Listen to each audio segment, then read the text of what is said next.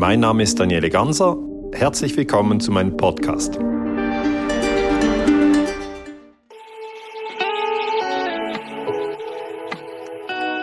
Herzlich willkommen bei Liberty News Berlin. Mein Name ist Max. Ich freue mich heute auf den Friedensforscher und Historiker Dr. Daniele Ganser. Hallo Daniele. Grüß dich, Max. Die erste wichtigste Frage, wie geht's dir? Mir geht's gut. Die Corona-Situation ist derzeit äh, ja, überall. Wie betrachtest du die Lage? Ich hoffe einfach, dass es uns gelingt, die Angst wieder zu reduzieren. Weil der Mensch, wenn er in der Angst ist, dann neigt er zu Panik, dann gibt es Streit in der Familie. Der eine sieht es so, der andere sieht es so. Es gibt Streit am Arbeitsplatz. Es ist meiner Meinung nach sehr wichtig, dass wir die Angst wieder reduzieren. Es gibt den Virus, ja, aber wir müssen lernen, mit dem Virus zu leben. Es ist jetzt nicht so, dass man den ausrotten kann oder man muss lernen, mit, mit diesen Gefahren umzugehen. Ich denke auch in einer Art, wie wir mit der Gefahr im Straßenverkehr umgehen können. Wir wissen, wir können in einem Autounfall sterben. Ich nehme jetzt dann gleich wieder den Flieger, fliege in die Schweiz zurück. Ein Flieger kann abstürzen. Wir, wir müssen als Menschen einfach mit diesen Risiken leben. Hm. Wie hat sich dein Leben verändert? Also das Jahr 2020 war für mich natürlich auch ein sehr spezielles Jahr, weil ich halte ja Vorträge und ich schreibe Bücher. Und es wurden sehr viele Vorträge abgesagt, es wurden sehr viele Vorträge verschoben. Das war sicher ein, ein, ein anstrengendes Jahr, weil äh, ja, auch die Organisatoren, die in der Eventbranche sind, hatten natürlich äh, ein sehr, sehr turbulentes Jahr. Aber mich, mich freut sehr, dass wir gestern diesen Vortrag hier in Berlin machen konnten. 500 Menschen äh, sind gekommen und äh, ja, auch, auch mein Dank an, an die Community, dass die Leute mit dem Verschieben und dann mit den neuen Terminen, dass die so, ja, so treu sind und dann sagen, doch, wir warten, wir kommen dann einfach am neuen Datum. Das hat mich schon gefreut. Also ich glaube eben, ich glaube eben, der Mensch kann grundsätzlich auch schwierige Zeiten durchgehen, wenn er wach bleibt, wenn er, wenn er den Humor behält, ähm, wenn er sich auch nicht runterdrücken lässt. Ja, das ist für mich das Wichtigste, weil ich lese eigentlich immer über, wie viele Tote gibt es, äh, wie stark ist die Auslastung der Spitäler und was sind die ähm, die positiv getesteten. Das sind die drei wichtigsten Zahlen.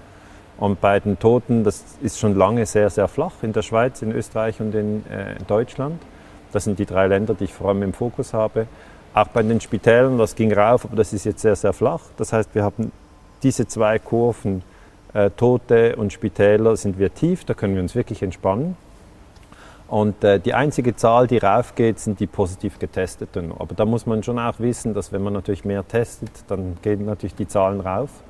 Aber da sollte man also nicht in Panik fallen, weil auch Menschen, die positiv getestet sind auf Corona, die sind nicht notwendigerweise krank. Und, und äh, die allerwenigsten davon haben einen schweren Verlauf. Das gibt schon, ja, es gibt einen schweren Verlauf. Es gibt auch Menschen, die sterben. Aber die, das ist wirklich eine ganz, ganz kleine Gruppe nur. Glaubst du, es geht der Regierung oder den Regierungen um Gesundheit? Also ich bin ein bisschen im Zweifel, ob es wirklich um Gesundheit geht, weil äh, wenn jetzt Gesundheit so wichtig wäre, dann würden wir uns fragen, was ist denn mit der Massentierhaltung? Weil die Massentierhaltung ist ja ein Phänomen, das wir haben. Um überhaupt Massentierhaltung ähm, praktizieren zu können, muss man den Tieren sehr viele Antibiotika spritzen oder ins Futter geben, damit die nicht krank werden. Ähm, und dann äh, entwickeln sich natürlich äh, resistente Keime in dieser Massentierhaltung oder wenn man das Fleisch isst, äh, dann ist es auch sozusagen mit diesen, mit diesen Antibiotika durchsetzt. Ich persönlich bin daher seit 20 Jahren Vegetarier, weil ich diese, diese Massentierhaltung falsch finde. Ähm, es ist auch so, dass natürlich Pestizide versprüht werden auf die Felder und so habe ich nicht den Eindruck, dass dass eigentlich Gesundheit immer das oberste Gebot war in den vergangenen Jahren. Oder im, im Vietnamkrieg hat man, hat man Napalm abgeworfen äh, auf Kinder und auf Babys und Agent Orange gesprüht. Oder im, im Koreakrieg hat man, ähm, ja, hat man wirklich auch bakteriologische Kriegsführung eingesetzt. Ähm, Im Irakkrieg 1980 bis 88 wurde Giftgas auch von Deutschland an den Irak geliefert und dass man das aufklären wollte, wird das vertuscht. Also als Historiker bin ich da sehr skeptisch. Ich habe immer das Gefühl, es geht um Geld und Macht. Gesundheit wird dann nur vorgeschoben. Wie siehst du das Thema Impfen? Ja, beim Impfen bin ich einfach für Therapiefreiheit. Äh, das heißt, jeder Mensch soll selber wählen können, ob er eine Impfung will, ob er keine Impfung will. Ähm, und jetzt gerade bei dieser Diskussion wegen der Corona-Impfung war ich ein bisschen erstaunt zu sehen, dass äh, Bill Gates gesagt hat, er will sieben Milliarden Menschen impfen. Das hat er auf der ARD gesagt in einem langen, überraschend langen Interview. Ostersonntag 2020, also in diesem Jahr. Und wenn man sich das mal überlegt, sieben Milliarden, das wäre die Weltbevölkerung. Und äh, natürlich, Bill Gates gehört zu den reichsten Menschen der Welt. Jeff Bezos vom Amazon ist eigentlich der reichste und Bill Gates ist gemäß der Forbes-Liste der zweitreichste Mensch der Welt. Und kann mir schon vorstellen, dass die reichsten Menschen immer ihre Pläne haben. Aber ich finde, für uns Normalbürger äh, muss das nicht die Richtschnur sein, das, was, was, was die wollen, sondern ich denke, da haben wir unseren eigenen Körper, der gehört, der gehört uns. Ja? Dein Körper gehört dir, mein Körper gehört mir. Ähm, ja, wenn, wenn du dir Drogen reinwerfen willst, kannst du das tun. Wenn ich mir Drogen reinwerfen will, kann ich das tun. Ist aber ein persönlicher Entscheid. Und ich denke auch ähm, beim Impfen, das ist ein, ein Entscheid, den, den jeder Mensch selber ähm, für sich fällen soll. Und ich finde nicht, dass da der Staat ähm, entscheiden kann für den Bürger. Das, das ist meine Meinung. Also ich bin für Therapiefreiheit. Ja. Mhm. Letzte Frage zu Corona. Kennst du den Corona-Ausschuss von den vier Anwälten? Ja, ja, das habe ich. Also ich finde es sowieso interessanter, über Corona sich eigentlich online zu informieren, als über Fernsehen und Zeitungen. Das finde ich ist etwas sehr, sehr, sehr Spannendes, jetzt rein, wenn man mediengeschichtlich die Sache anschaut. Es gab ja, ich war 2001 in der 9-11-Forschung sehr aktiv, als diese Terroranschläge sich ereigneten vor 19 Jahren. Und ähm, Damals gab es kein YouTube, es gab keine Smartphones. Das muss man sich mal klar sein. 2001, als die Terroranschläge in New York sich ereigneten, gab es eigentlich nur äh, die Fernsehanstalten, äh, äh ZDF, ARD, äh, Schweizer Fernsehen, ORF, äh, klar noch Pro7 und, und, und, und 1 und wie sie alle heißen. Daneben gab es Spiegel, es gab Süddeutsche Zeitung, aber es gab nicht diese Vielfalt an alternativen Medienkanälen. Es gab auch äh, nicht äh, Menschen, die ihren eigenen äh, YouTube-Kanal ähm, gemacht haben, so wie du das jetzt machst, Max. Und da muss man schon sehen, wir haben eigentlich eine, eine Öffnung. Es gibt jetzt mehr Meinungen, es gibt ein größeres Spektrum und das begrüße ich sehr. Ähm, und 2004 kam dann YouTube und 2007 wurde das erste Smartphone auf den Markt gebracht von Steve Jobs von Apple. Und äh, ich habe das alles miterlebt und Jetzt sind wir 2020 und das ist ja eigentlich erst sehr, sehr kurz her für den Historiker. 16 Jahre YouTube und. Und irgendwie 13 Jahre Smartphone. Aber jetzt kann eigentlich jeder überall sich die Information reinziehen. Das ist eine Medienrevolution. Und ich habe wirklich sehr vermehrt auf YouTube mir Informationen angeschaut. Ich habe Corona-Ausschuss zum Beispiel eingegeben, habe mir das angeschaut, diese Anhörungen, die sie gemacht haben. Ähm, ich fand das sehr interessant, dann die Frage, ob der PCR-Test überhaupt eine Infektion nachweisen kann. Das war ja eine wichtige Frage, die man sonst so in der FAZ oder im Spiegel oder auf ZDF gar nicht geklärt hat. Aber an diesem PCR-Test hängt ja eigentlich die ganze Diskussion. Fand ich sehr interessant. Dann habe ich äh, Sucharit Bhakti sehr geschätzt. Ich habe ja, viele Stunden Sucharit Bhakti zugehört, weil ich muss ja auch sagen, ich bin Historiker, ich bin kein Virologe, ich bin kein Epidemiologe. Ich, ich bin wie du vermutlich, also ich, ich, weiß nicht, aber ich denke, im Januar wusstest du auch wenig über Viren. Ja. Also das ist ja eigentlich so, wir wussten vermutlich alle im Januar 2020 wenig über Viren und haben dann einen, das nennt sich eine Lernkurve. Ja, man, man, man plötzlich äh, merkt man, ah, das und das und, da, und man lernt, man lernt dazu.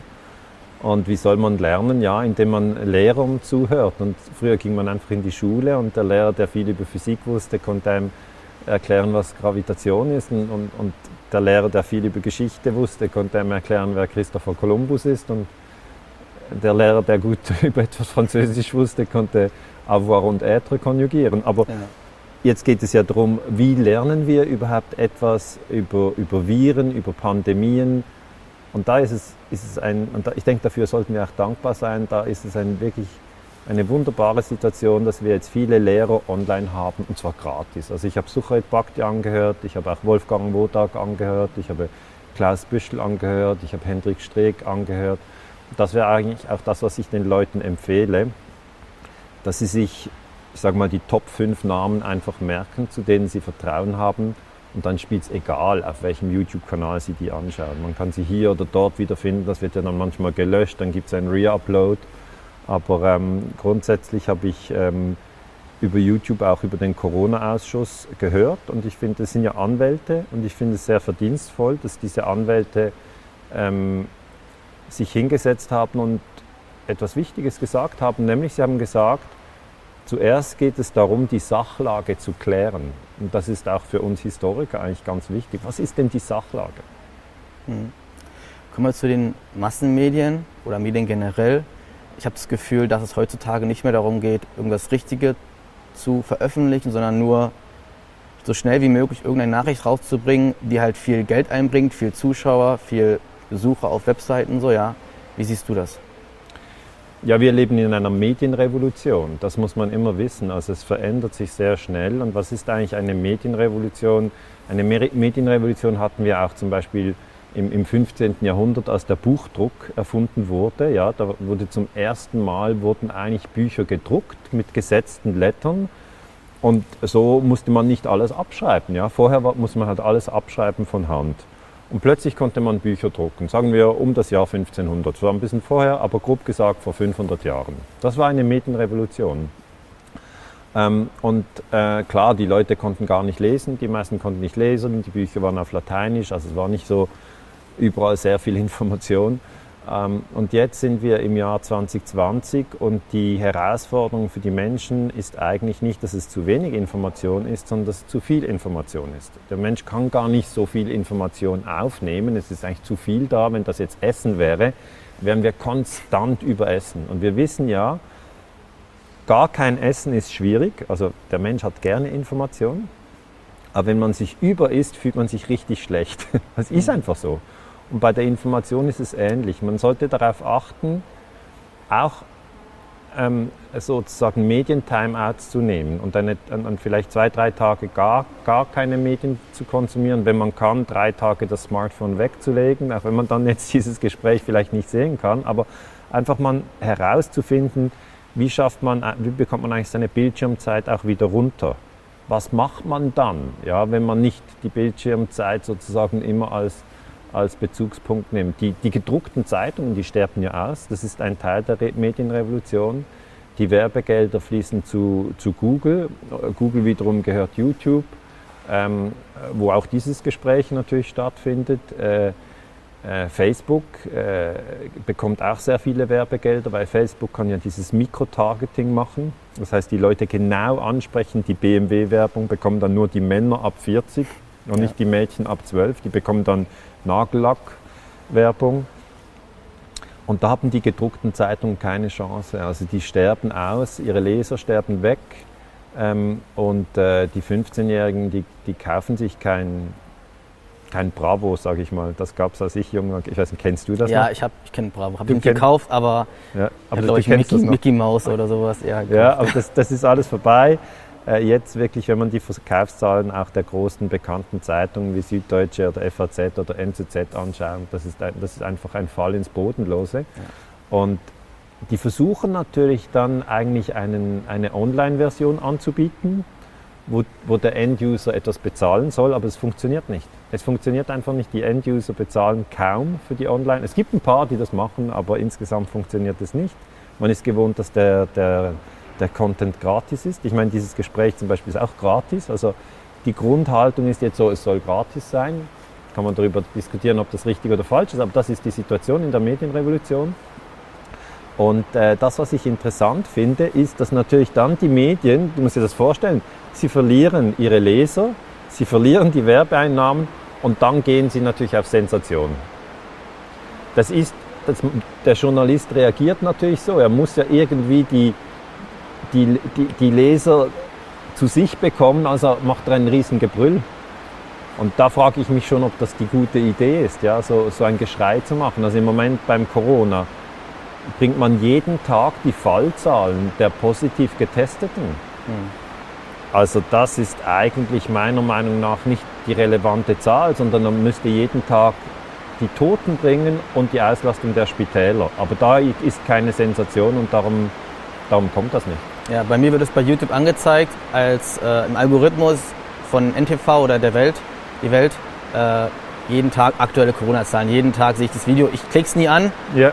weil ich mir denke, so haben die nichts anderes zu tun. Ja, also Ja, ja. Ähm, ja. Aber das ist halt auch wichtig für die Menschen, das auseinanderzuhalten. Eine Zahl an und für sich ja, ist ja nicht einfach wichtig. Ja. Nicht alle Zahlen sind wichtig. Einige Zahlen kann man getrost ignorieren. Und ich finde schon, die, die Anzahl der Toten in einem Land ist wichtig. Aber da muss man noch unterscheiden, wie alt waren sie, sind sie an Corona gestorben, sind sie mit Corona gestorben. Sucharit Bhakti hat hier sehr, sehr gute Arbeit gemacht und hat gesagt, das muss man ganz genau anschauen. Und da finde ich, schüren die Medien eigentlich für, für, mein, für mein Gefühl, ich spreche nur für mein Gefühl, äh, zu viel die Angst. Und das ist eigentlich nicht gut, weil sie möchten natürlich mit dieser Angst in erster Linie die Leser gewinnen. Und diejenigen, die ängstlich sind, die schauen dann auch immer. Und dann sind sie sozusagen bei den Medien. Aber diejenigen, die das durchschaut haben, die entfernen sich noch weiter. Die sagen, ja gut, also wenn ihr so berichtet, dann äh, werde ich euch gar nicht mehr schauen. Und die werden dann ausweichen. Das ist eigentlich auch das, was ich empfehle, dass, sie, dass die Menschen wirklich sich die Namen merken. Ein Hendrik Streeck finde ich immer wertvoll, ihm zuzuhören. Oder nochmal ein Sucharit Bhakti, dass man sich das merkt. Oder ein Wolfgang Wodak, dass man sich den Namen auch aufschreibt. Oder der, der, Jon Ioannidis aus den USA, sehr guter Mann. Ähm, also ich würde einfach die Journalisten überspringen, weil die wissen ja, die wussten ja im Januar auch nichts über Viren und jetzt schreiben sie so aufgebracht. Und es ist viel besser, man geht direkt zu den, zu den, ähm, zu den Fachleuten und befragt die, was ist denn, was ist denn ein PCR-Test, was ist denn ein, äh, was ist denn ein Todesfall mit, was ist ein Todesfall äh, an Corona und äh, ja, was ist die Infection Fatality Rate, also wie viel der Infizierten sterben und da kann man sich ein Wissen aufbauen. Und, und nochmal, ich finde toll, dass man das über YouTube jetzt machen kann. Ja.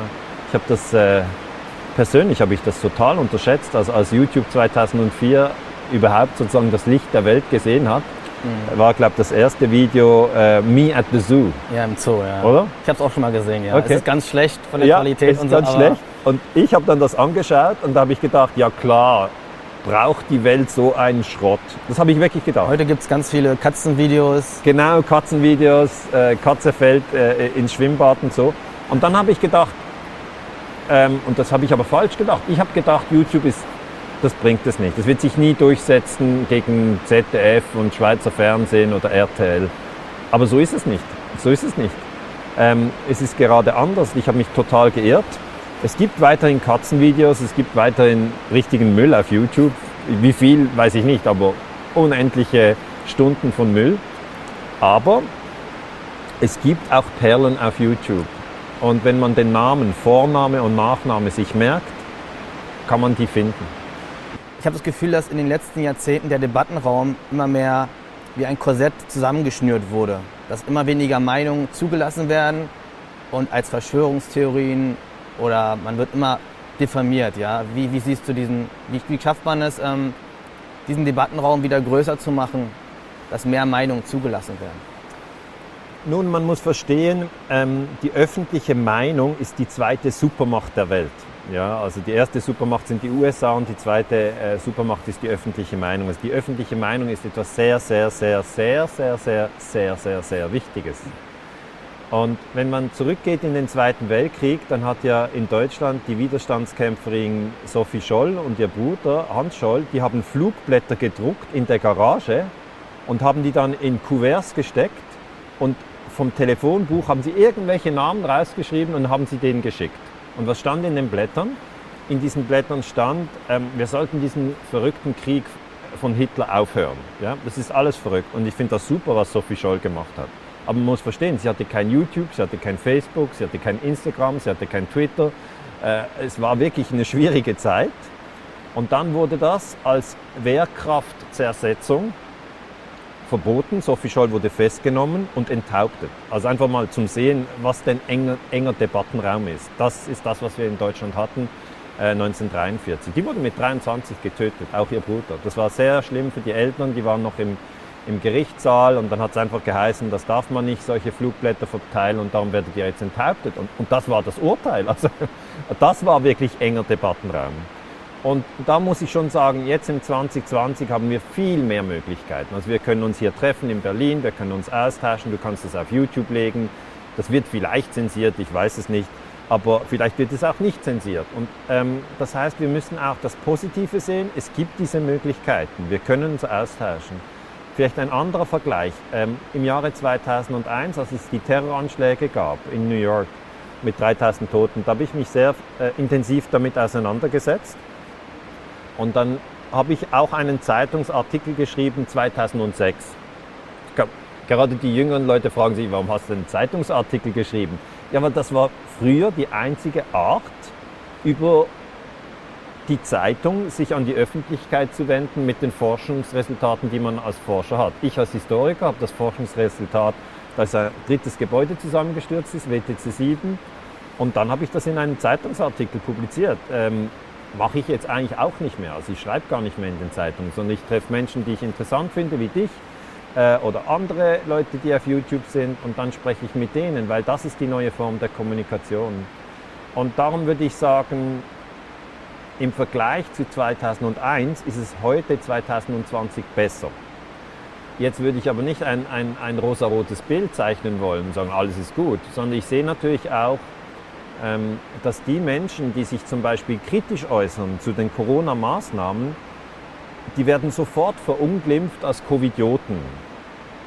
Ähm, es gibt sogar eine Politikerin hier in Deutschland von der SPD, ähm, ich weiß den Namen nicht mehr, die ist, es, ja, es, Saskia. Ich, ich, weiß auch nicht. Ja, äh, egal. Der, die hat das gesagt zum ersten Mal, oder? Oder? Also ich sage einfach, das ist eine Politikerin, die hat einfach die Menschen, die sich in Berlin versammelt haben, am 1. August zu dieser Demonstration, hat sie als Covidioten beschimpft über Twitter. Und das ist einfach nicht richtig. Ja? Man sollte sich daran erinnern, dass alle Menschen zur Menschheitsfamilie gehören und dass man niemand abwerten soll. Also man soll nicht die Menschen, die eine andere Meinung haben zu den Corona-Maßnahmen, einfach abwerten und sagen, das sind Rechtsextreme oder Covidioten oder Verschwörungstheoretiker. Das heißt, um auf deine Frage zurückzukommen, ja, es wird viel gestritten, klar. Ja, der Meinungskorridor, man versucht den zu halten, aber gleichzeitig habe ich doch auch den Eindruck, dass das nicht geht, dass das wie wegbricht. Ist ein konkretes Beispiel. Ich bin hier in Berlin gelandet mit einem Flugzeug und dann bin ich mit dem Taxi zum Hotel gefahren. Jetzt den Taxifahrer habe ich nie zuvor in meinem Leben gesehen, ja, und den werde ich auch nie mehr in meinem Leben sehen, sondern das ist eine Zufallsbegegnung. Und Zufallsbegegnungen sind immer interessant für den Wissenschaftler, weil der kennt mich nicht, ich kenne ihn nicht, da kann ich ein paar Fragen stellen. Dann habe ich ihn gefragt, ja, wie finden Sie jetzt das mit Corona? Hat er gesagt, ganz ehrlich? Und ich, ja bitte, ganz ehrlich. Hat er gesagt, für mich ist das eine Katastrophe. Dann habe ich gesagt, warum denn? Hat er gesagt, ja, alle Kongresse hier in Berlin sind abgesagt. Ich habe fast keine Fahrgäste mehr. Die Hotels haben viel weniger Leute. Dann habe ich gesagt, ja, aber es gibt ja den Virus. Also wie schätzen Sie das ein? Dann hat er gesagt, es gibt fast keine Toten. Dann habe ich gesagt, okay, also Sie finden, es gibt wenig Tote und die Maßnahmen sind für Sie zu streng. Dann hat er gesagt, ja klar sind die für mich zu streng. Ich, ich, ich kann meine Miete nicht mehr bezahlen. Dann habe ich gesagt, was, Sie können Ihre Miete nicht mehr bezahlen? Dann Hat er gesagt, ja habe ich gesagt, wie lange sind Sie denn schon Taxifahrer? Hat er gesagt, 40 Jahre. Dann habe ich gesagt, ja, aber dann sind ja für Sie die Maßnahmen gefährlicher als der Virus. Dann hat er gesagt, ja, ganz klar. Dann habe ich ihn gefragt, ja, konnten Sie nicht ähm, 50.000 Euro auf die Seite legen in den letzten Jahren? Dann Hat er gesagt, guter Mann, wie soll ich denn das machen? Ich bin Taxifahrer, ich konnte nie 50.000 Euro auf die Seite legen. Dann habe ich gesagt, ja, aber wer bezahlt denn jetzt die Miete? Hat er gesagt, mein Sohn. Er hat gesagt, mein Sohn bezahlt die Miete und gesagt, zum Glück hat er eine gute Stelle. Aber wir gehen hier vor die Hunde, hat er gesagt. Und dann habe ich ihm gesagt, okay, nun gut, ähm, und was halten Sie von den Leuten, die demonstriert haben? Am 1. August gab es ja die große Demonstration in Berlin und am 29. August nochmal. Hat er gesagt, ja, ich war da persönlich nicht da, ich habe nicht demonstriert, sagt er, aber ich weiß, dass das viele Menschen waren. Es waren 100.000, 200.000, was auch immer. Er hat gesagt, genau weiß ich es auch nicht, aber es waren ganz viele. Und ich weiß, dass ich bin Taxifahrer, kenne mich da aus, die Straße und die Siegessäule und Brandenburger Tor und ich, ich weiß es. Mhm. Und ich habe dann ZDF geschaut oder ARD geschaut und die haben einfach gesagt, es waren nur 20.000. Und dann hat der Taxifahrer, und das ist eben aus der Mitte der Gesellschaft gesagt, und das finde ich so eine Frechheit, ja, ich kämpfe hier über mein, über, für mein Überleben und, und, und die, die erzählen uns einen Blödsinn über die Zahlen der Menschen, die da nicht, nicht einverstanden sind. Die manipulieren einfach die Zahlen noch unten und ähm, das geht so nicht. Und er war richtig aufgebracht. Und dann habe ich ihm gesagt, ja, ich bin am 1. August auch zu dieser Demonstration geflogen in Berlin, weil ich wollte mir auch ein Bild machen. Ja? Was sind das für Menschen? Und ich finde, das sind sehr friedliche, differenzierte Menschen, die ich da getroffen habe. Also dieses ganze Gerede von, das sind alles rechtsextreme Verschwörungstheoretiker, das stimmt einfach nicht. Und jetzt das Wesentliche, was ich sagen möchte, dieser Taxifahrer hat noch nie zuvor an ARD und ZDF so stark gezweifelt. Aber gerade jetzt, wo es ihm finanziell so schlecht geht, fühlt er sich von den, von den Mainstream-Medien total verlassen. Und das bedeutet, dass es schwierig sein wird, eigentlich diesen Meinungskorridor, den Sie angesprochen haben, so genau zu halten. Ich glaube, wir werden jetzt die nächsten Monate und Jahre beobachten, dass eigentlich das Vertrauen in die Massenmedien äh, abnimmt. Das wäre meine Prognose. Aber natürlich, ich bin kein Hellseher. Ich beobachte das einfach jetzt und es könnte ein Trend sein, der weitergeht. Ähm, ja, wem man dann am Schluss noch vertraut, ich weiß es auch nicht. Vermutlich wird man, wird man sich einzelne Namen merken von Menschen, denen man sagt, den finde ich gut. Also zum Beispiel Mausfeld, Mausfeld, dann, dann gibt man den ein, Mausfeld finde ich gut. Oder Michael Lüders finde ich gut. Oder Willy Wimmer finde ich gut. Und dann gibt man eigentlich den Begriff ein und orientiert sich an Vorname und Nachname. Ich glaube, das wird der neue Brand sein. Mhm. Du, hast, du beschäftigst dich sehr viel mit Frieden. Wie erklärst du dir den Friedensnobelpreis von Barack Obama? Ja gut, Barack Obama hat den Friedensnobelpreis überhaupt nicht verdient. Ja. Er hat ihn zu Unrecht erhalten, weil er hat 2011 Libyen bombardiert, zusammen mit seiner Außenministerin Hillary Clinton.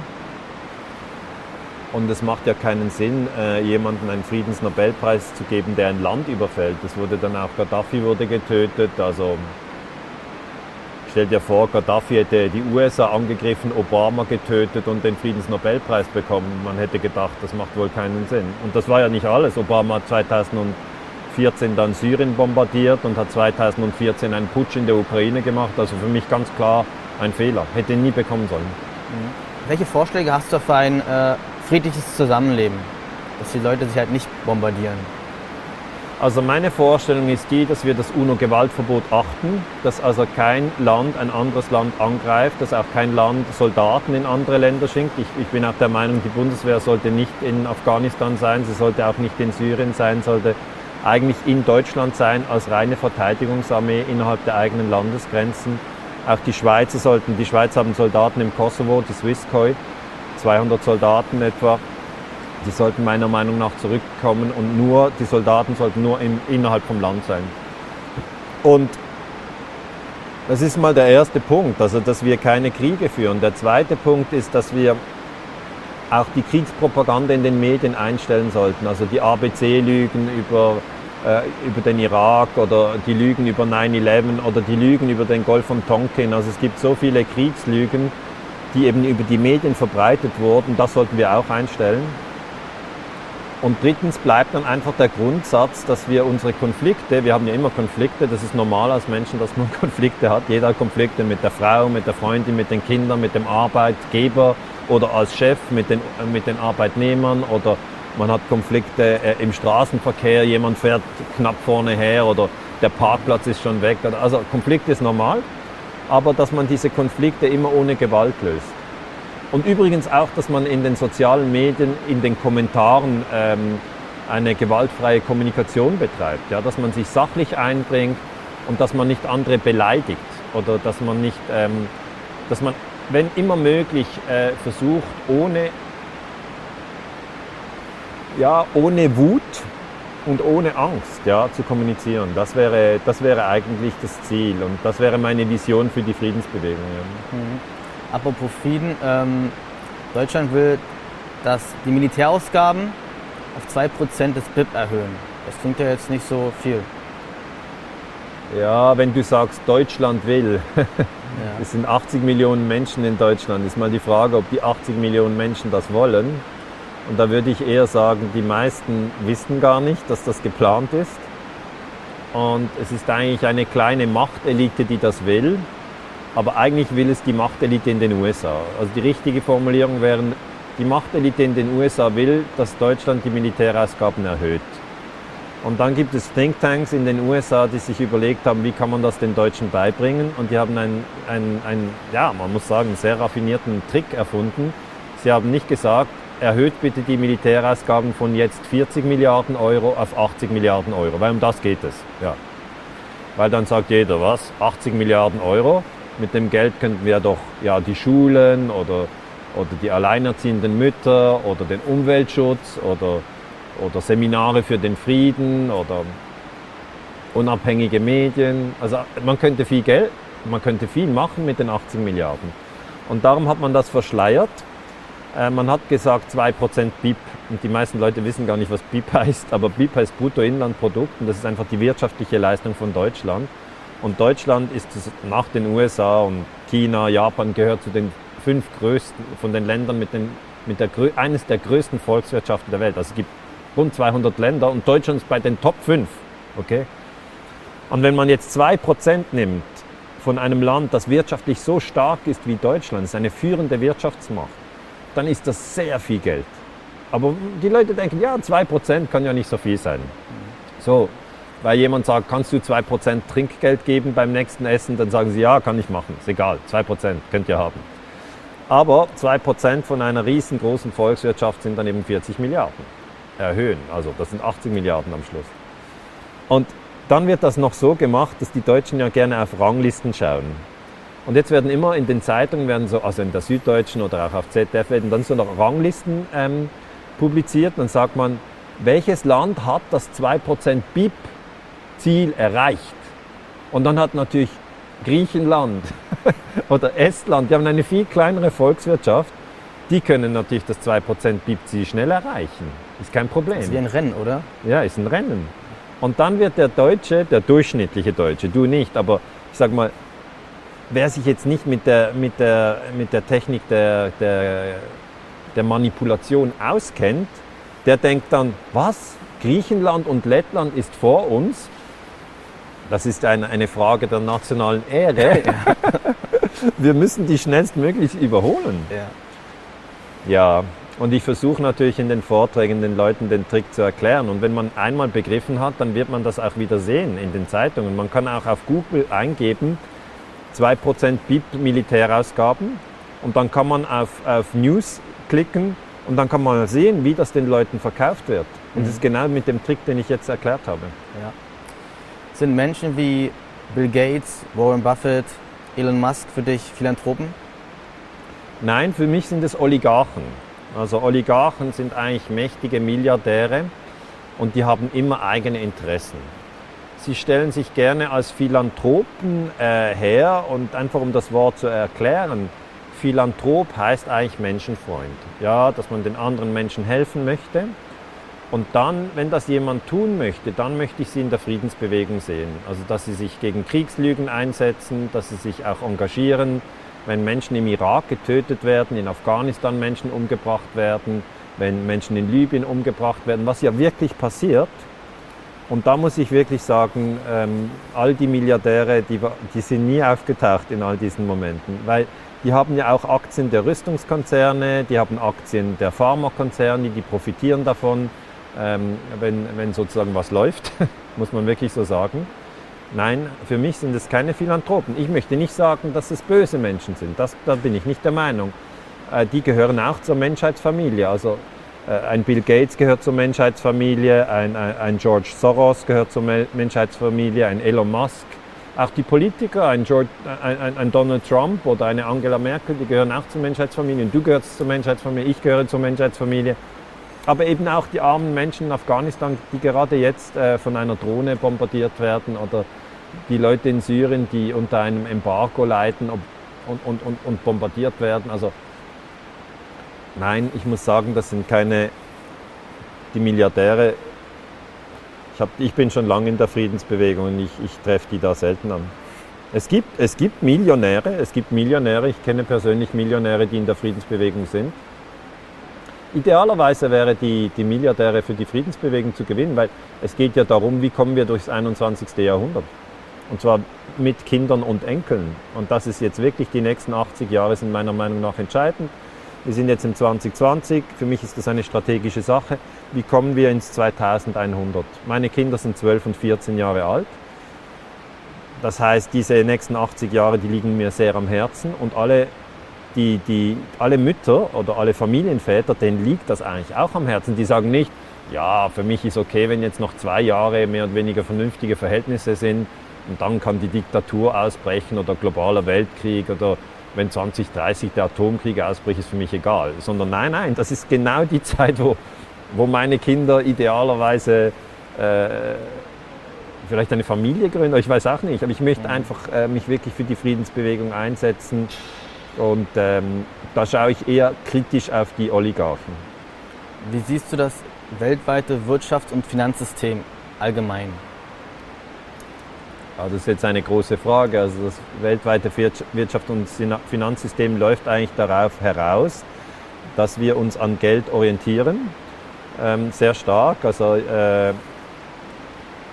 ja, der Kapitalismus ist eine der, der, der, dominanten Formen, die jetzt unsere Gesellschaft prägen. Es ist ja, wir sind hier in Deutschland, das ist eigentlich grundsätzlich ein christliches Land. Da kann man sich fragen, ist es eher die christliche äh, Religion, die das Land prägt, oder ist es eher der Kapitalismus, die das Land prägt? Und ich denke, es ist schon eher der Kapitalismus. Also auch bei uns in der Schweiz, auch ein christliches Land, oder Österreich, auch ein christliches Land.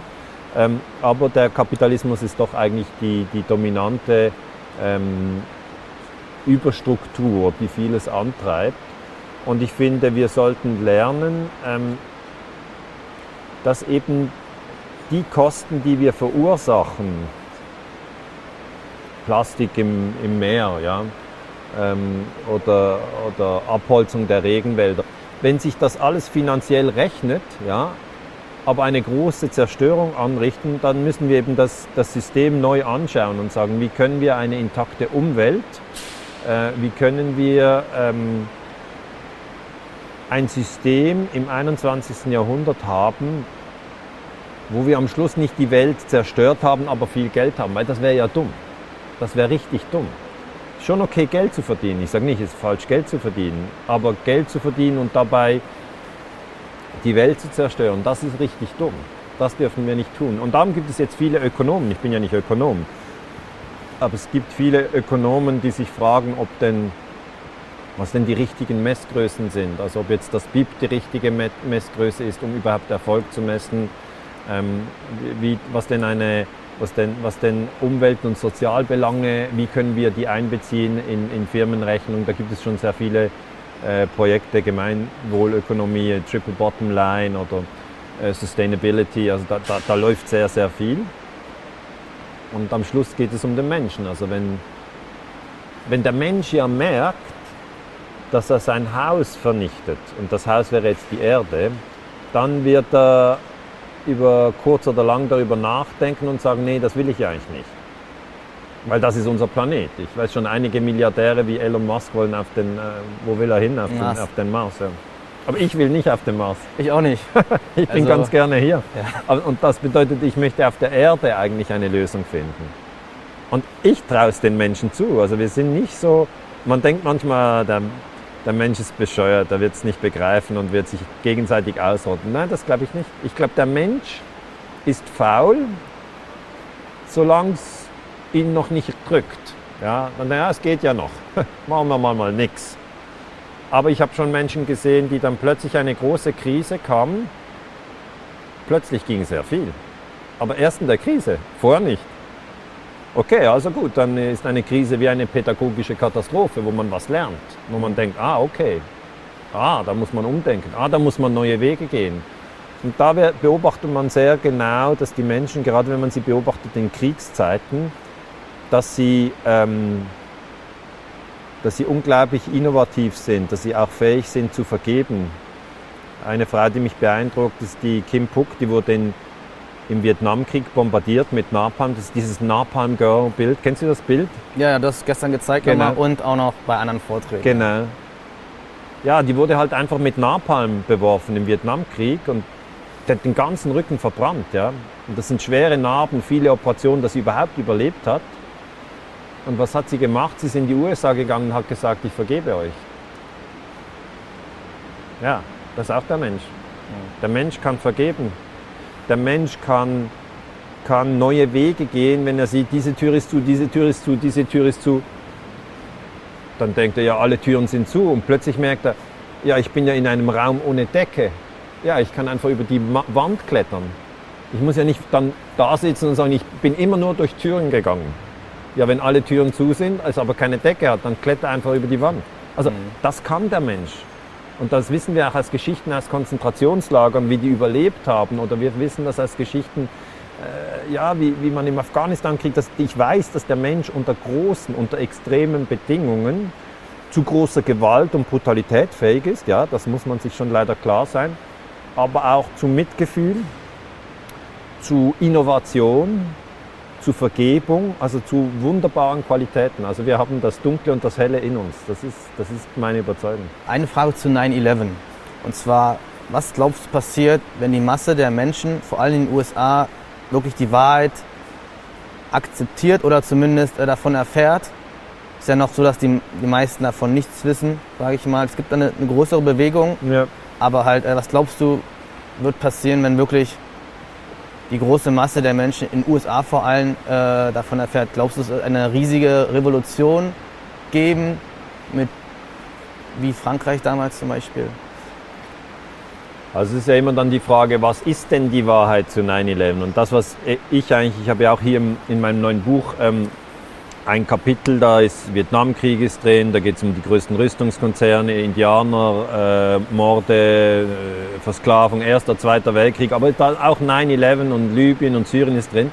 Und ähm, ja, hier beim, bei 9-11 ähm, schreibe ich halt, dass, äh, dass das Gebäude WTC 7 meiner Meinung nach gesprengt wurde. Und das muss man den Leuten auch immer wieder erklären. Die meisten glauben auch noch in den USA, es gab nur diese Twin Towers in New York, da sind die Flieger rein und dann sind die zusammengestürzt. Nein, das ist nicht wahr. Ja? Das war schon das dominante Fernsehbild, das man damals gesehen hat. Und nochmal, es gab kein YouTube damals, es gab nur Fernsehen. Also alle saßen vor dem Fernseher. Es war meiner Meinung nach das letzte große Fernsehereignis. 2001, 9-11. Weil danach hat sich Fernsehen, ich, ich sehe es jetzt bei, bei jungen Menschen, Fernseher, die setzen sich nicht hin und schauen jeden Abend die Tagesschau. Das ist einfach vorbei. Aber ähm, die älteren Menschen machen das noch, weil sie es so gewohnt sind. Aber zurück zu 9-11. Und da hat man eigentlich in diesem Fernsehereignis diese Twin Towers ins Zentrum gerückt. Und daneben, also wenn das jetzt die Twin Towers sind, ja. gab es eben noch ein drittes Gebäude, das WTC 7. Und das ist auch zusammengestürzt. Also es sind drei. Eins, zwei, drei. Und in die Twin Towers, da sind die Flieger rein und ins WTC 7 nicht. Und wenn du jetzt fragst, ja, was ist, wenn die Leute das herausfinden? Ja, das gibt eine große, eine große Verunsicherung. Also ich merke das als Forscher, wenn ich, das, wenn ich sage, WTC 7 ist auch zusammengestürzt und mich auf eine Studie der Universität Alaska stütze, die jetzt 2019 publiziert wurde, äh, die sagt, Feuer kann es nicht gewesen sein, was umgekehrt bedeutet, dann wurde es gesprengt, weil es kann nur Feuer oder Sprengung sein. Und dann habe ich gesagt, hört mal zu, WTC 7 wurde gesprengt. Und da, da stehe ich auch dazu, ist mein Forschungsresultat, weil das sind 81 Stahlsäulen und das Gebäude geht während zwei Sekunden im freien Fall. Insgesamt braucht es sieben Sekunden. Und wir sind ja hier auch in einem Gebäude. Und weißt du, wir gehen immer davon aus, dass es nicht einstürzt. Ja? Wir gehen einfach davon aus, weil wir das von Gebäuden so gewohnt sind. Die gehen nicht einfach weg. Mhm. Ja, gut, also, wenn man zu dem Punkt kommt, erster Schritt, es gab ein drittes Gebäude, zweiter Schritt, da ist kein Flieger rein, dritter Schritt, das ist trotzdem zusammengestürzt, vierter Schritt, das wurde scheinbar gesprengt. Was passiert dann mit einem Menschen? Es löst in erster Linie sehr heftige Reaktionen aus. Also, die meisten Amerikaner wissen das einfach nicht. Die wissen nicht, dass ein drittes Gebäude zusammengestürzt ist. Und man versucht sie auch sozusagen davon abzuhalten, darüber nachzudenken, indem man immer wieder sagt, ja, Verschwörungstheorien, Verschwörungstheorien hören nicht hin. Ja. Aber das funktioniert nur eine Zeit lang und plötzlich kommt einer und sagt, mir egal, also drittes Gebäude gab es das oder gab es das nicht? Also der geht über diese Grenze hinweg, die eben diese rote Linie heißt davon, hier darfst du nicht gucken. Aber da, da muss man eben verstehen, der Mensch ist auch neugierig. Wenn man einem Kind sagt, in diesen Raum darfst du nie gehen, ja, dann wird es sich am Anfang daran halten. Aber irgendwann wird es sich fragen, was ist eigentlich in diesem Raum? Nicht jedes Kind, aber die meisten Menschen sind neugierig. Mhm. Schauen halt dort, wo sie sagen, darfst nicht schauen. Dann schauen die, schauen die hin und wollen wissen, was ist mit WTC 7. Und das ist jetzt schon 19 Jahre her und einige werden sicher sagen, es ist, es ist zu lange her, aber andere werden sagen, ja, wir haben den Irakkrieg darauf aufgebaut, wir haben den Afghanistan-Krieg darauf aufgebaut. Es, es geht auch um das Vertrauen in die Regierung, in die Medien. Das ist ein riesen, riesen, riesen Ding. Wann müssten denn die Akten veröffentlicht werden? Braucht jetzt gar keine Akten. Also das Gebäude wurde gefilmt, wie es zusammengestürzt ist. Ja. Das ist jetzt schon öffentlich aktenkundig zugänglich, dass das Gebäude eingestürzt ist.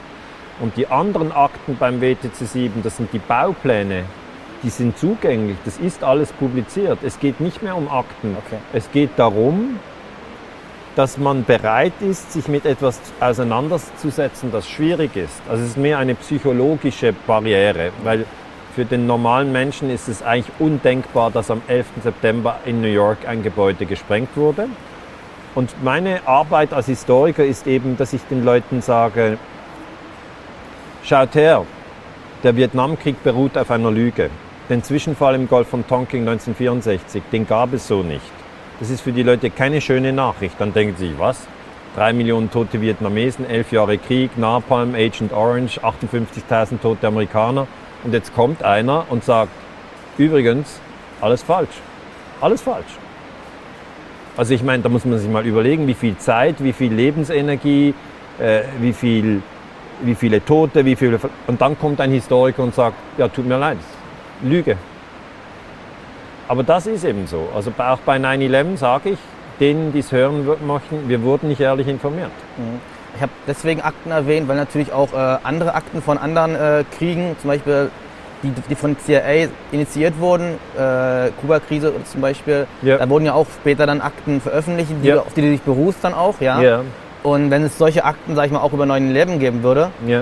äh, wann würden die denn veröffentlicht werden müssen? Meistens 50 Jahre und dann kann man noch sagen, ja, das ist jetzt top secret. Also was zum Beispiel spannende Akten wären, wenn, wenn wir jetzt den Golf von Tonkin Zwischenfall nehmen, das, wenn ich das kurz erklären kann, das hat den Vietnamkrieg ausgelöst.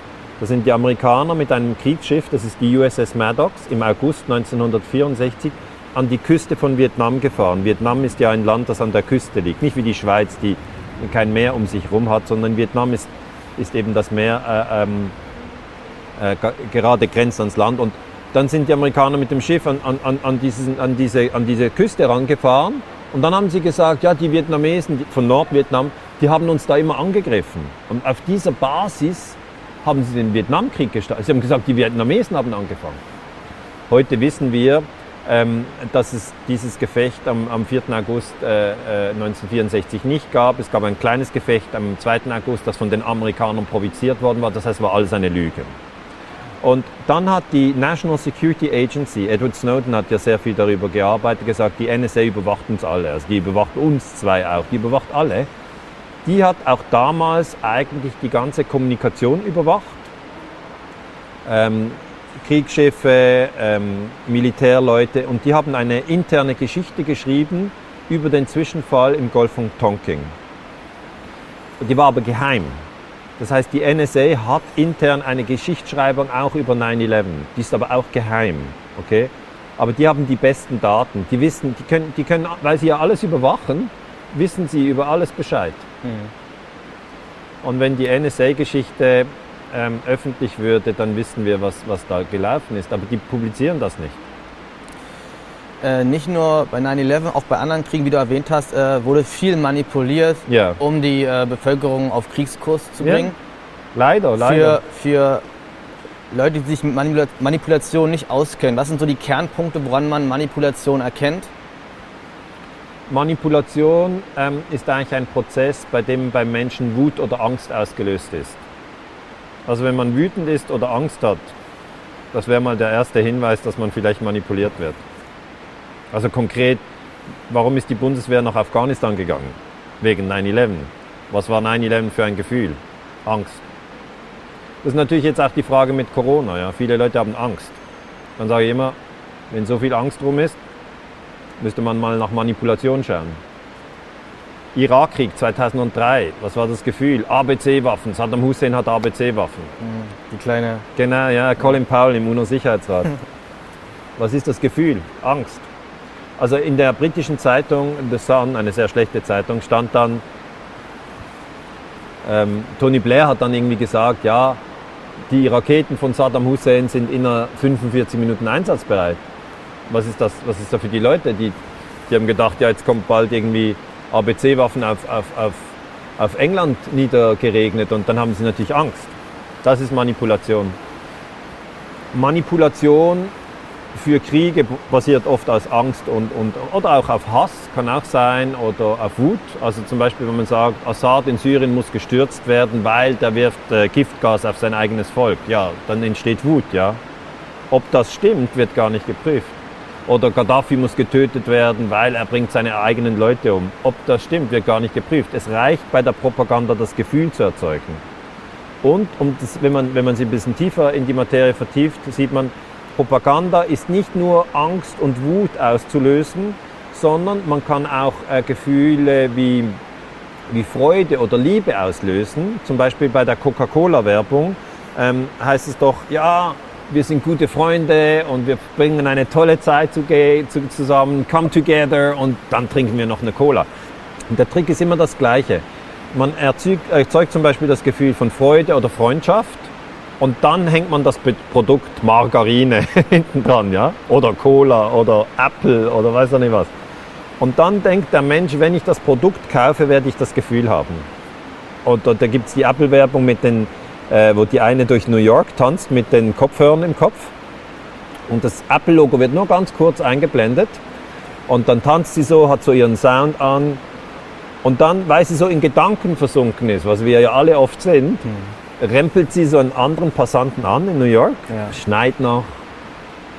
Und dann, zufälligerweise, ist sie eine sehr schöne Frau und er ein sehr schöner Mann. Und die kennen sich nicht, aber die rempeln sich so an und dann gibt sie, er sagt so, okay, und sie gibt ihm, ah, sorry, ich höre Musik und gibt ihm den, den Kopfhörer rüber, weil ja kein Kabel dran ist. Ja. Und dann nimmt er das, hört die Musik und ihm gefällt die Musik. Und die tanzen durch New York danach. Und der Schnee fällt und man denkt, so ist das Leben. Ich werde mich verlieben, ich muss Apple kaufen. Und was ist denn der Trick? Der Trick ist eben, dass man ein Gefühl erzeugt. Also der Mensch beobachtet, dann geht die Information geht immer über die Augen und die Ohren. Das sind unsere Hauptinformationszentren. Da muss man immer aufpassen, was geht durch die Augen, was geht durch die Ohren. Wenn man zu viel Schlechtes durch die Augen und die Ohren reinzieht, wird man depressiv oder kraftlos oder traurig. Und wenn man merkt, man ist kraftlos, depressiv oder traurig, dann sollte man mal schauen, was man, was man liest und was man hört. Ja? Und das vielleicht aufhören und was anderes lesen oder hören. Kurzum, bei der Werbung sieht man, man kann direkt über unsere Sinnesorgane in die neuronale Struktur. Die neuronale Struktur ist hier hinter der Hirnplatte. Also man kann hier anklopfen. Das ist ja zuerst mal Haut, dann ist Knochen. Aber hinten dran sind Millionen von Nervenzellen. Und die verbinden sich so, tak, tak, tak, und zwar so schnell, dass man das nicht aufhalten kann. Und die Werbung macht die Verbindung. Sie kann in deinem Kopf, zack, das auslösen. Ich sage zum Beispiel, denk nicht an einen Elefanten. Keine Chance, oder? Das ist wie wenn ich dir sage, hör auf zu verdauen. Mhm. Keine Chance. Und diese Prozesse sind studiert. Ja? Man weiß, wie der Mensch funktioniert. Und die, äh, die Medien nutzen das, um Produkte zu verkaufen. Ähm, also die, die, die Firmen platzieren in den Medien ihre Produkte und die Regierungen brauchen genau die gleichen Techniken, um Kriege zu verkaufen. Also eigentlich gibt es keinen Unterschied, ob man jetzt ein, ein Smartphone oder äh, von Apple verkauft. Dann braucht man ähm, das Gefühl Liebe. Da darf man nicht Angst oder Hass nehmen. Das, das geht nicht. Sie können mhm. nicht ein Paar zeigen in New York, das sich erschießt und dann am Schluss noch Applaus, das geht nicht. Ja. Das ist das falsche Gefühl. Ja. Aber wenn Sie die Bundeswehr nach Afghanistan schicken wollen, dann müssen Sie Angst erzeugen zuerst oder Hass. Mhm. Also das ist eigentlich der Trick. Ja. Du hast dich in deinen vorigen Büchern hauptsächlich mit der Geschichte ab 1945 beschäftigt. Ja. Jetzt hast du auch einmal ein paar Jahrzehnte oder ein paar Jahrhunderte davor ein bisschen recherchiert. Ja, in diesem Buch, ja. Genau. Äh, was sind so erstmal deine grundsätzlichen ähm, Erkenntnisse? Ja, eine grundsätzliche äh, Thematik, die ich natürlich immer erklären möchte, ist, wir haben eigentlich 500 Jahre europäischen Imperialismus. Das heißt, ab dem Jahre 1500 bis jetzt ins Jahr 2000 oder 2020, das ist ein Detail für die Historik, ob jetzt 2020 oder 2000. Aber grob gesagt, wenn ich es dir so darlegen darf, wir haben 500 Jahre europäischer Kolonialismus. Und Leute, die nicht viel von Geschichte äh, wissen oder die das auch nicht interessiert, denen möchte ich sagen, hast du dir schon mal überlegt, warum in Südamerika Spanisch gesprochen wird? Warum in Nordamerika Englisch gesprochen wird? Warum in Australien Englisch gesprochen wird? Warum denn? Das sind europäische Sprachen. Und die Antwort ist, in vielen Gebieten von Afrika wird Französisch gesprochen als zweite oder erste Sprache.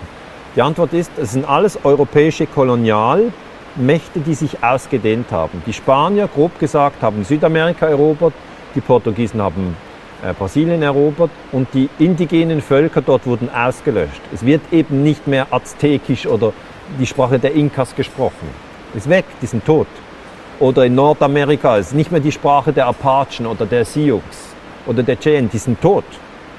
Aber es wird Englisch gesprochen. Das ist aber eine Sprache von Europa.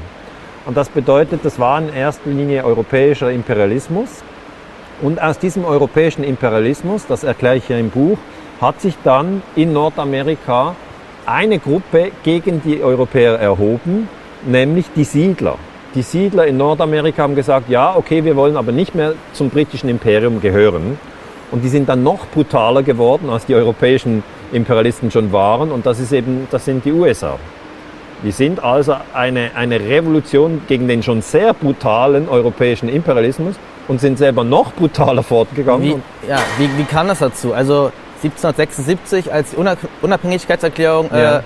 Gemacht wurde, da hieß es ja, wir wollen frei sein und so weiter, wir wollen Leuten Freiheit geben und wurden dann aber selbst zum zur imperialen Macht. Also wie, ja. ist, wie, ist, das passiert? Also wie, wie kam das dazu? Es war halt so, dass die äh, in Nordamerika sich gesagt haben, alle Menschen sind gleich, ja, und wir können doch jetzt nicht hier unterjocht werden durch den englischen König.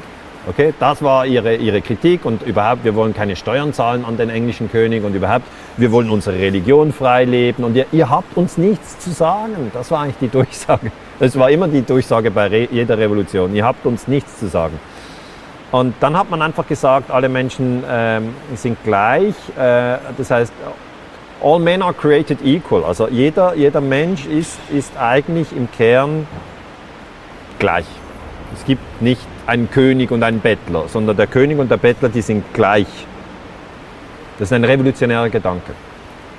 Wichtiger Gedanke, weil es ist eigentlich der Gedanke der Menschheitsfamilie. Nur muss man schon auch sagen, die Siedler damals haben gesagt, aber die Frauen nicht. Okay. Also die Frauen, die sind nicht gleich, sondern die, die, die sollen bitte den Haushalt machen und die dürfen auch nicht in die Politik. Ja, und die Indianer natürlich auch nicht. Das sind gar keine Menschen. Das sind Tiere. Ja, und die Sklaven, die sind auch nicht gleich. Die arbeiten ohne Lohn. Aber die weißen Männer, die sind gleich. Mhm. Also das war schon damals eine ziemlich verknorzte Sache. Aber ich möchte ja nur erklären, und im Buch erkläre ich es ein bisschen genauer. Man hat dann gesagt, wir wehren uns gegen London, und wenn die, die Engländer mit dem Schiff über den Atlantik kommen und uns erschießen wollen, dann erschießen wir sie. Und so hat man es gemacht. Also mit Gewalt hat man sich losgelöst und das ganz Wesentliche, die Franzosen haben den Siedlern geholfen. Weil sie eben mit den Engländern im Krieg waren, haben sie gedacht, ja, da schauen wir mal, dass die eine Kolonie verlieren. Und das hat funktioniert. Die Freiheitsstatue, die in New York steht, das ist ein Geschenk der, der Franzosen. Und äh, die Freiheitsstatue heißt ja Freiheit von England. Also die, die Freiheitsstatue ist nicht ein Geschenk der Engländer, weil die Engländer haben ja verloren. Also Großbritannien, mhm. der, der König in London, der hat Nordamerika verloren. Hat er sich geärgert? Hat er nicht gesagt, ja super, jetzt habe ich eine Kolonie verloren, sondern er hat sich geärgert. Das ist wie Frankreich, das äh, Algerien verliert als Kolonie oder das mhm. äh, Indochine verliert als Kolonie. Immer die europäischen Kolonialisten oder die Engländer, die Indien verlieren als Kolonie, Mahatma Gandhi, äh, die ärgern sich immer, wenn sie was verlieren. Aber die Franzosen haben sich gefreut, dass die Engländer verloren haben, also haben sie eine Freiheitsstatue in Frankreich gemacht und die wurde dann in den USA zusammenge zusammengebaut. Ja. Ähm, die Siedler oder USA dann eigentlich haben sich dann weiter nach Westen expandiert So und haben es. auch Indianer und Teile, große Teile von Mexiko äh, übernommen. Genau. Kannst du das kurz erklären? Ja gut, also die Besiedlung hat ja stattgefunden, man kam über den Atlantik und dann war eigentlich 1607, also kann man um 1600, das ist jetzt genau 400 Jahre her, wurde überhaupt die erste Siedlung aufgebaut. Die, die erste Siedlung war Jamestown und nochmal hier, James ist der Name vom König. Also Town heißt Stadt, Jamestown. Also, also man nennt das nach dem König und warum sagt man das? Weil man sagt, wir machen das alles für den König. Es war nicht so, wenn wir hier mal ein paar Siedlungen haben, spalten wir uns ab, sondern wir sind Freunde des Königs in einer fremden Welt. Und dann äh, hat man, kam man dort bald mal in Konflikt mit den Indianern und man hat die umgebracht. Und dann mit dem nächsten Stamm nochmal umgebracht, nochmal um. Man hat den Indianern immer gesagt, ja, wenn ihr euch ein bisschen zurückzieht, ja, dann geben wir euch hier ein paar Glasperlen.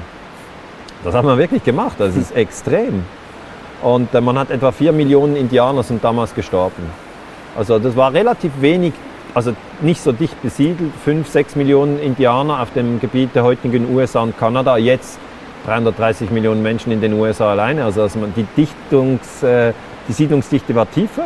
Wie viel gibt es jetzt aktuell noch? Wie viele Indianerstämme? Also nur noch ein paar hunderttausend, das ist, die sind in Reservaten. Man hat eigentlich vier Millionen, also man hat von den fünf Millionen hat man vier Millionen umgebracht. Und ein, ein großer Teil ist dann auch noch an importierten Krankheiten gestorben. Äh, Viren, Bakterien, großes Thema.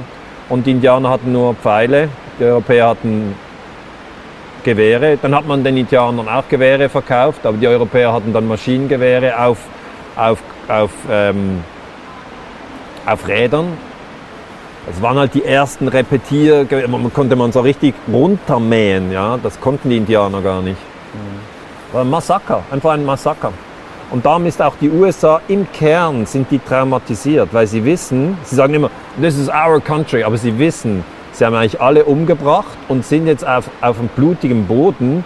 Und wenn man das nicht aufarbeitet, tiefenpsychologisch, ja, dann, dann neigt man natürlich dazu, äh, weiterhin Gewalt anzuwenden, noch irgendwie Japan äh, Atombombe auf Hiroshima zu werfen und dann, das, ist, das, sind, das sind Gewaltzyklen, die nicht aufgearbeitet sind. Und dann kann man in Konflikt mit Mexiko, man hat sozusagen den Pazifik erreicht, aber Kalifornien gehörte zu Mexiko.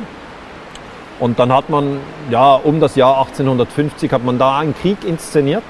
Die Amerikaner haben immer ihre Kriege inszeniert. Die haben dann gesagt, ja, hier ist die Grenze, äh, äh, zwischen Mexiko und den USA und dann sind sie einfach mit ihren Soldaten über die Grenze und als die Mexikaner sie angegriffen haben, haben sie gesagt, die Mexikaner haben angefangen.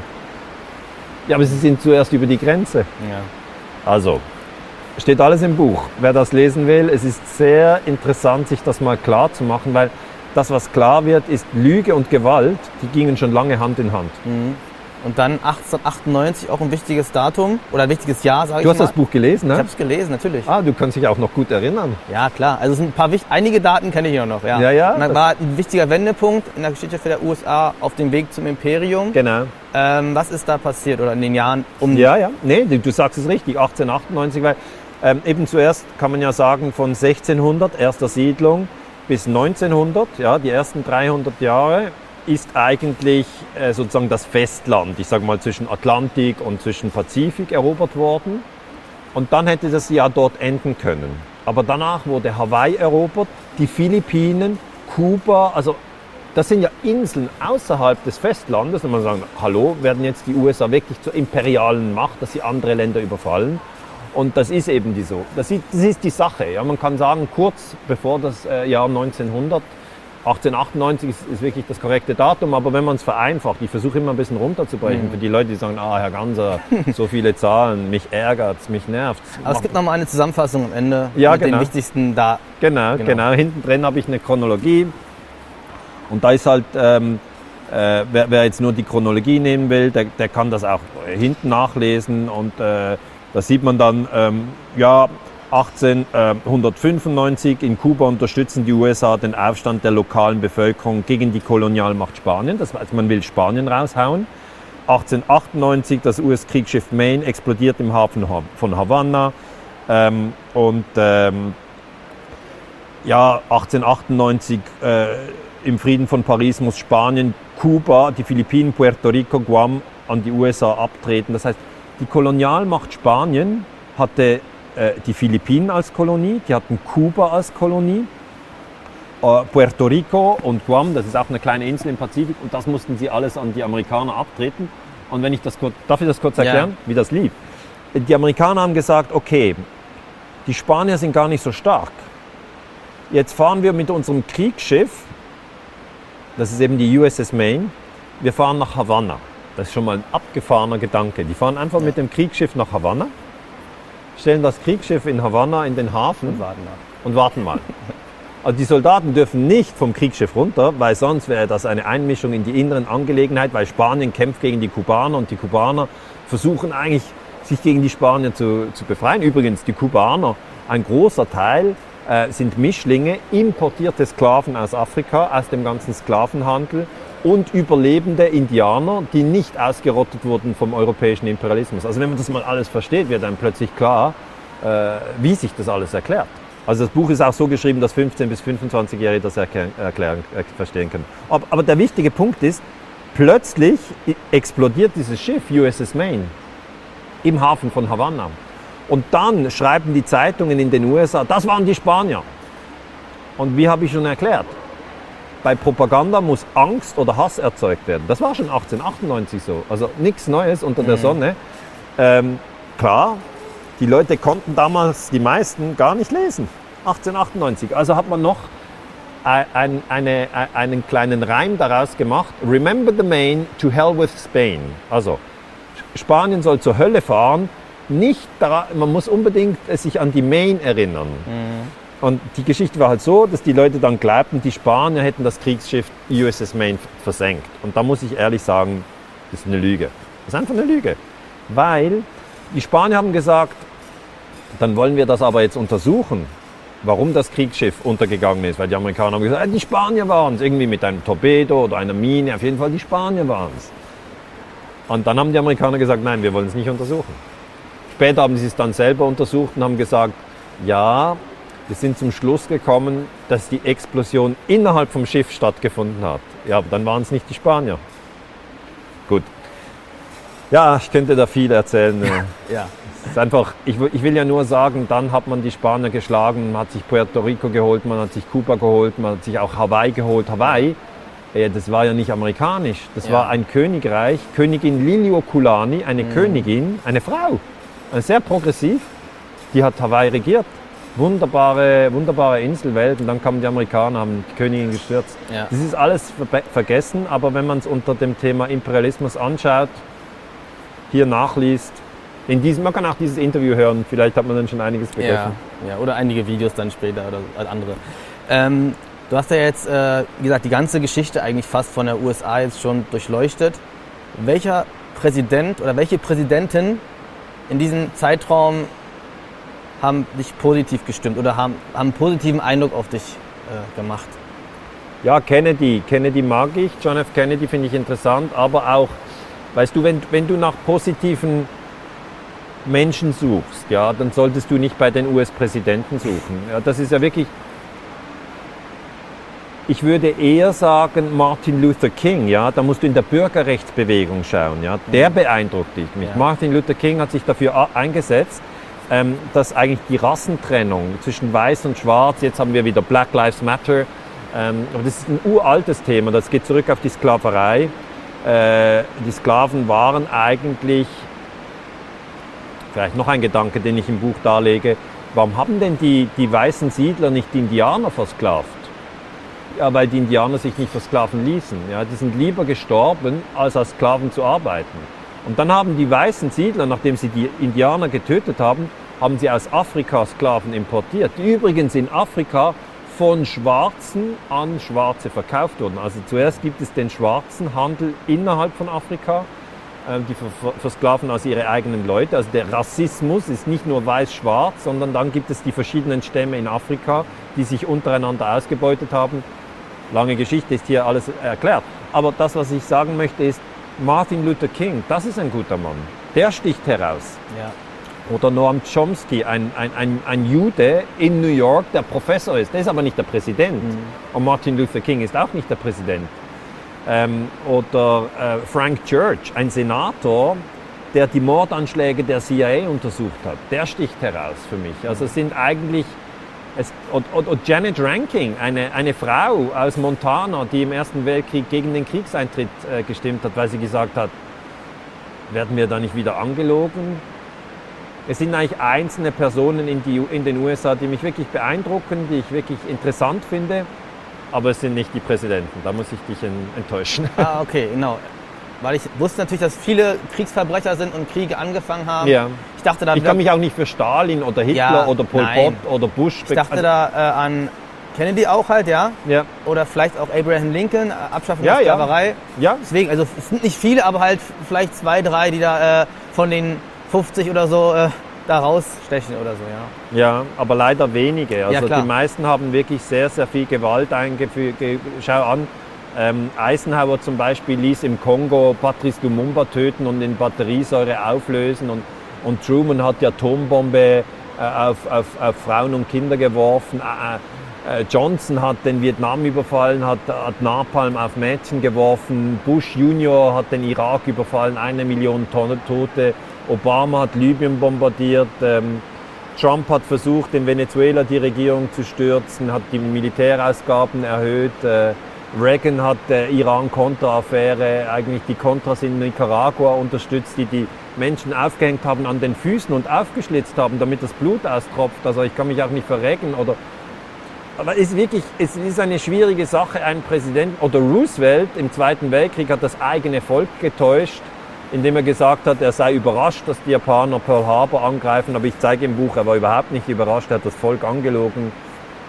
Nee, tut mir leid. Die US-Präsidenten, da kann ich mich nicht begeistern. Das ist wie wenn du mich fragst, wen von der Mafia magst du wirklich? Ja, ein krasser Vergleich, ja. Ähm, du hast gerade erwähnt, Kennedy. Ähm, da hätten ja die, die Akten jetzt veröffentlicht werden sollen vor ein paar Jahren.